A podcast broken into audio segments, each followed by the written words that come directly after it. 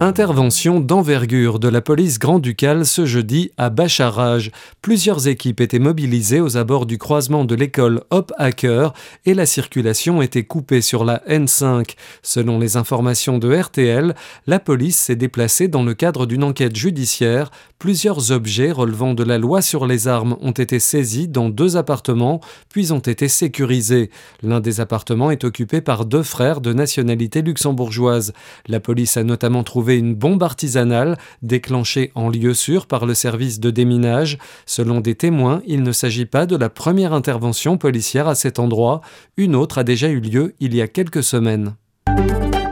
Le Covid-19 s'était fait un peu oublier ces derniers temps. Il fait un retour fracassant au Luxembourg, où les infections ont progressé de 68% en une semaine. Plus de 1400 cas ont été signalés la semaine dernière, soit 566 de plus que la précédente. Cinq décès liés au Covid ont été enregistrés au Grand-Duché la semaine dernière. La moyenne d'âge des personnes décédées était de 82 ans. 10 patients Covid ont été admis à l'hôpital sur la même période, mais aucun en soins intensifs. La moyenne d'âge des patients hospitalisés est de 63 ans.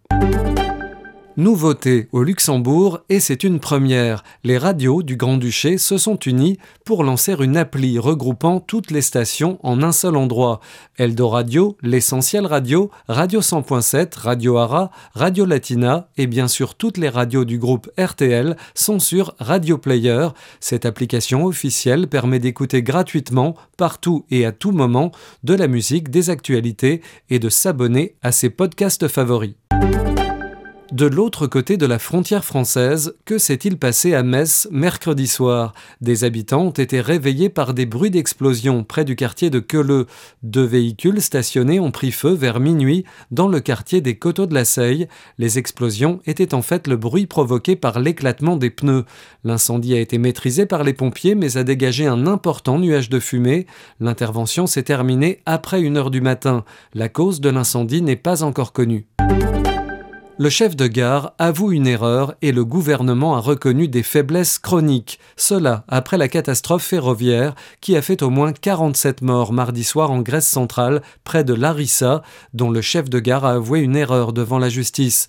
Le porte-parole du gouvernement, lors d'un point presse, a de son côté affirmé que les retards pris dans la modernisation des chemins de fer trouvent leur origine dans les pathologies chroniques du secteur public grec, dans des décennies de faiblesse. Pékin sur la même ligne que Moscou. La Chine a rejoint la Russie jeudi en refusant de soutenir l'appel à un retrait des forces russes de l'Ukraine, selon un communiqué publié à l'issue de la réunion des ministres des Affaires étrangères du G20 à New Delhi.